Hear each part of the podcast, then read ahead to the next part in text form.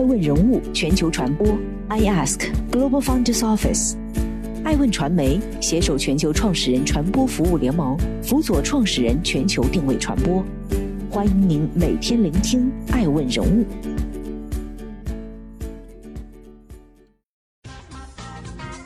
Hello，大家好，欢迎大家的守候。本期播出的爱问人物是黄仁勋，超越英特尔收购 ARM，他的企业。为何能值三千亿美金？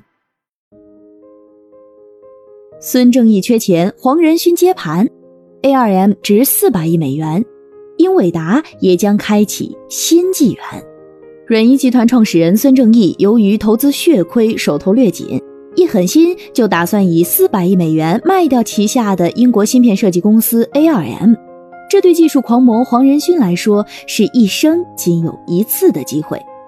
这桩全球芯片史上最大的收购案完成后，拿下 ARM 的英伟达将成为超级巨头。黄仁勋打造 AI 时代的世界顶级计算公司的宏图又添一成。早在今年四月，黄仁勋以四十七亿美元财富位列二零二零福布斯全球亿万富豪榜第三百六十一位。七月九号，英伟达当日报收四百零八点六四美元，市值近两千五百亿美元，首次超越英特尔。成为全美最大的芯片企业，而截至昨天收盘，英伟达的市值已达三千一百九十六美元。尽管二零二零充满了黑天鹅事件，但英伟达却逆势上扬，越战越勇。过去五年，在黄仁勋的带领下，英伟达股价一路飙升二十倍，成了全球最大的图形芯片生产厂商，牢牢霸占了市场百分之七十的份额。在英伟达的带领下，GPU 的性能提升了二十五倍，硅谷的顶级华人创业者雅虎杨致远、YouTube 陈世俊、Zoom 创始人袁征多数都已经退出了一线舞台，而黄仁勋掌舵二十年，不断超越对手，扩张版图，被称作硅谷最好斗的男人，以至于被频频推上神坛。然而，黄仁勋的成功不是空穴来风，都是他一步步经营造就。一九六三年，黄仁勋出生于台湾，父亲是化学仪器工程师，母亲是幼儿英语教师。小时候随家人迁到了泰国，但由于时局动荡，九岁的黄仁勋和他的哥哥被父母送到了美国的叔叔家。由于贫困，叔叔将黄仁勋送到了肯塔基州乡下的一所学校，一所专为问题少年建立的寄宿学校。他和一个刚出狱、身上布满刀伤的问题少年住在一起，在学校经常挨揍，每天放学后还要打扫所有的男厕所。黄仁勋通过帮他补课，成了他的好哥们儿。此后，学校再也没有人敢揍黄了。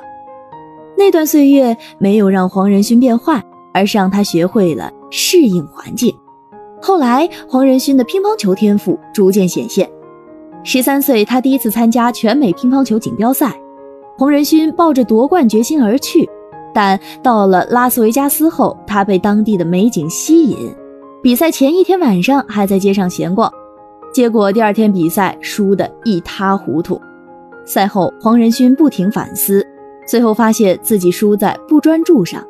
从那以后，他开始以专注的态度投入训练，并在十五岁那年获得美国乒乓球公开赛双打第三名。几十年后，在一档电视节目上，嘉宾问黄仁勋：“你在美国选择打乒乓球，是不是因为你个子小，所以选择了这个蓝海呢？”黄仁勋答：“可能是，但是生活中的很多东西，你不是要用脑子去想，而是要用心去感受。”这之后的人生，他的选择也一直追随自己的内心，并保持专注。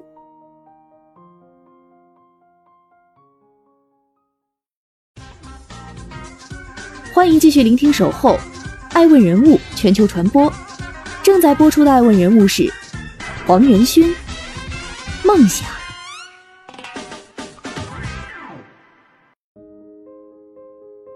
高中时，黄仁勋迷上了游戏；大学时，又喜欢上计算机科学，而图形将两者结合在了一起。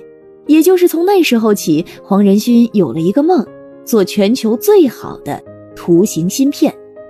十六岁时，他进入俄勒冈州立大学，主修电子工程。二十一岁，他爱上了实验室伙伴 Lori，还真诚地打动了对方。五年后和他结婚，一直相伴至今。他的专注刻在了骨子里，不论是工作还是生活。一九八三年大学毕业后，黄仁勋怀揣梦想，直奔硅谷。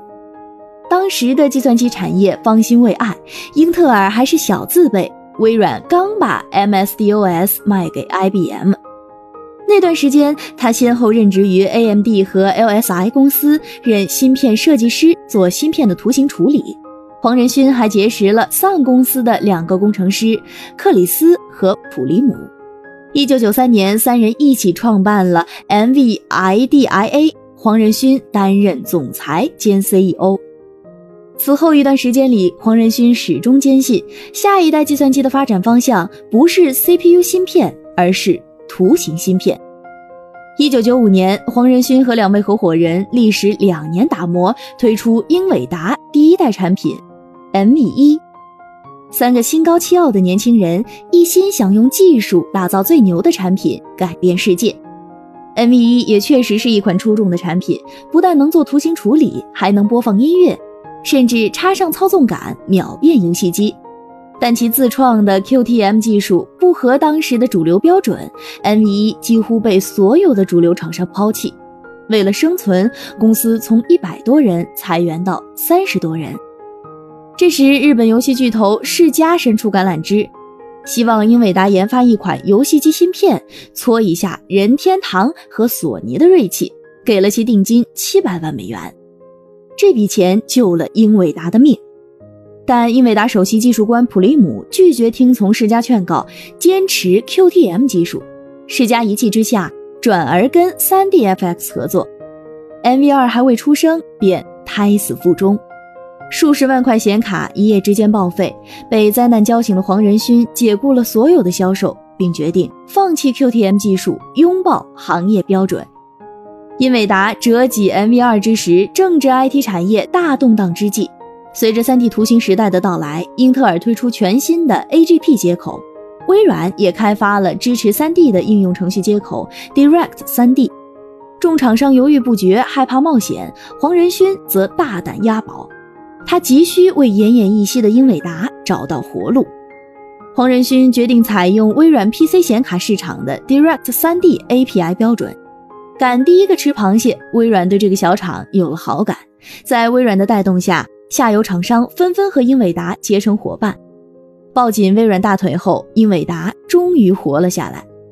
经此一役，黄仁勋决定要从游戏主机转向 PC 市场，并马上从游戏设计公司晶体动力请来 David Craig 担任首席科学家，组建了一个庞大的研发团队。一九九七年，经过两年努力，英伟达推出第三代产品 Riva 一二八。不但支持新标准，速度更是竞品的四倍。超强的性能令 Riva 一二八上市四个月狂销一百万片。凭借此役，英伟达总算在市场上站稳了脚跟。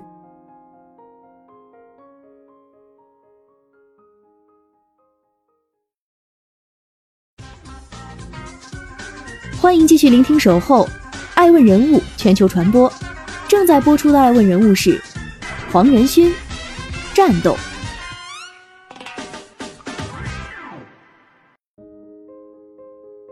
一九九九年，英伟达推出全球首款 GPU GeForce 二五六显卡，并在两年后赋予其可编程的能力。这一年，英伟达在纳斯达克上市。三年后，其芯片出货量突破一亿片，成为历史上成长最快的半导体公司。黄仁勋的身价暴增至五点零七亿美元，财富的暴涨从不减黄仁勋对技术的痴迷。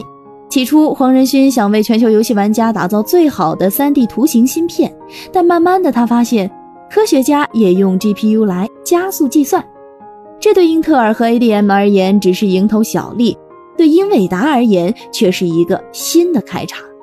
但在当时，对 GPU 编程是一件很痛苦的事儿。为了打开这个市场，黄仁勋做了一个关键性的赌注。他任命图形学和高性能并行计算的大神大卫·科克为首席科学家，秘密启动了一个叫 CUDA 的项目。旨在打造一个通用的并行计算架构，让 GPU 不仅仅只是图形处理芯片。为此，英伟达每年投入五亿美元，而当时其年收盈利不到三十亿美元。二零零七年，在大卫科克博士的主导下，英伟达推出 CUDA，解放了 GPU 的计算能力，也拯救了无数累到头秃的程序员。由此，它被誉为 CUDA 之父。随着显卡的发展，GPU 在计算上已经超越了通用的 CPU。但在 CUDA 问世之前，GPU 的编程需要大量的底层语言代码。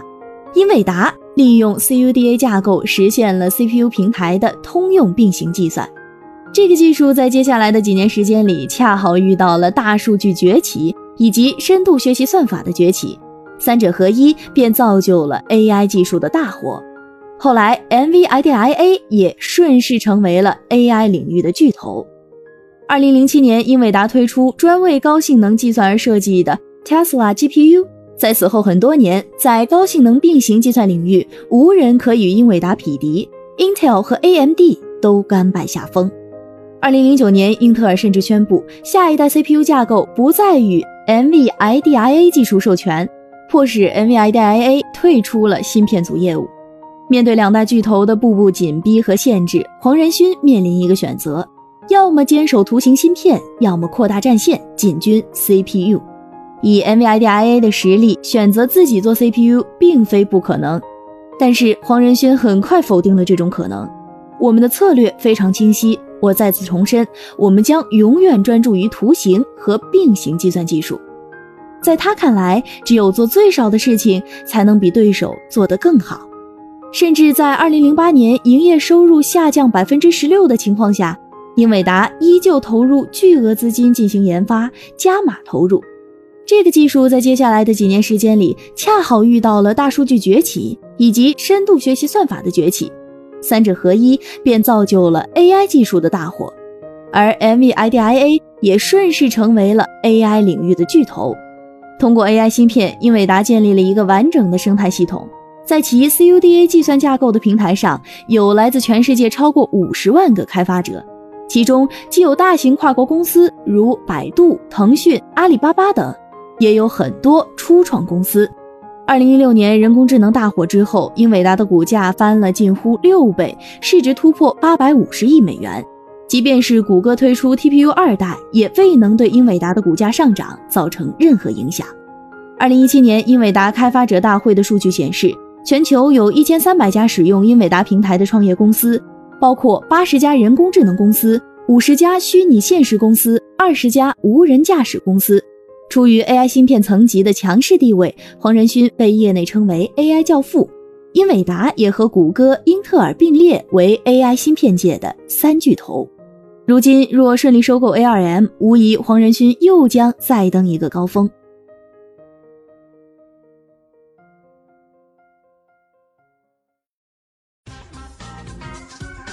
欢迎继续聆听《守候》，爱问人物全球传播，正在播出的爱问人物是黄仁勋。创造。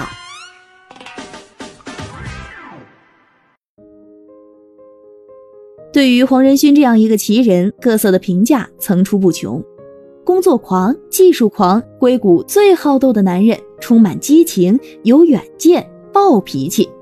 在艾问看来，他是个忠于自己内心的人。有趣的人，择一人终一世，一直拥抱新事物，永远充满了创造力。在创业路上，他曾犯过错误。作为较早推出移动处理器，英伟达早在2008年就发布了 Tegra。当时高通是一家基带厂商，MTK 还混迹于山寨机，但英伟达却在基带和应用处理器整合上行动迟缓，最终错失先机。而后，市场已经涌现出从低端展讯、联芯到高端三星、高通等大量厂商，早已没了英伟达站立的地方。那时，黄仁勋果断做出决定，退出智能手机市场，转战游戏设备和车载系统。要勇于认错，永远自信地面对失败。黄仁勋这样告诫那些创业初期的年轻人。创业之初，NVIDIA 不断遭遇挫折和失败，至少有五次几乎被行业踢出局。但是黄仁勋从不怀疑自己，他始终认为没有击倒你的，最终会让你成长。对于自己的成功，他的表达方式也充满趣味。如果股价涨到一百美元，你会怎么来庆祝呢？大吃一顿，开欢乐 party？黄仁勋说，他要给自己再纹个刺青。二零二零年 GTC 大会上，英伟达发布了基于全新架构的 DGX A 一百，一口气打破十六项 AI 性能记录。速度比上一代产品快了四点二倍，他为此搞了一场直播秀。他从自家烤箱里抬出一块巨大的 DGX A 一百，然后得意洋洋地宣布：“这是世界上最大的显卡。”二零一七年，他被《财富》杂志评为二零一七年年度人物和杰夫·贝佐斯和伊隆·马斯克齐名的人。而更多的网友认为，他正在成为硅谷的下一个乔布斯。如今的 NVIDIA 早已不仅仅是世界显卡霸主，更是与英特尔、高通、谷歌、Facebook 争夺人工智能主导权的 AI 王者。二零一五年，人工智能兴起至今，NVIDIA 的股价翻了近数十倍，市值也已突破三千亿美元。在过去二十几年中，NVIDIA 曾经和世界上二百五十家大大小小的图形芯片厂商竞争。其中包括 IBM、惠普、松下等赫赫有名的大品牌，也包括 3DFX、ATI 等专业性厂商，但他们最后要么选择放弃，要么被人收购，还有很多则被淘汰出局。而黄仁勋却在浪潮奔涌的滩头屹立不倒，他将自己的成功归于对目标保持直觉，清楚自己想要什么。我从来没想过粉碎某个对手。我只是思考如何解决上世界上一些最重要的问题。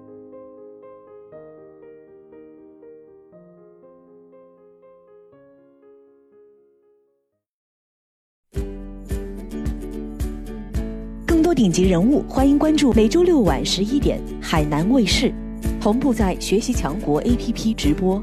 更多完整内容，欢迎关注爱问官网 iask-media.com。更多精彩内容，也可以搜索“爱问人物”抖音号 “i ask leaders”，爱问人物全球传播，“i ask Global Founders Office”。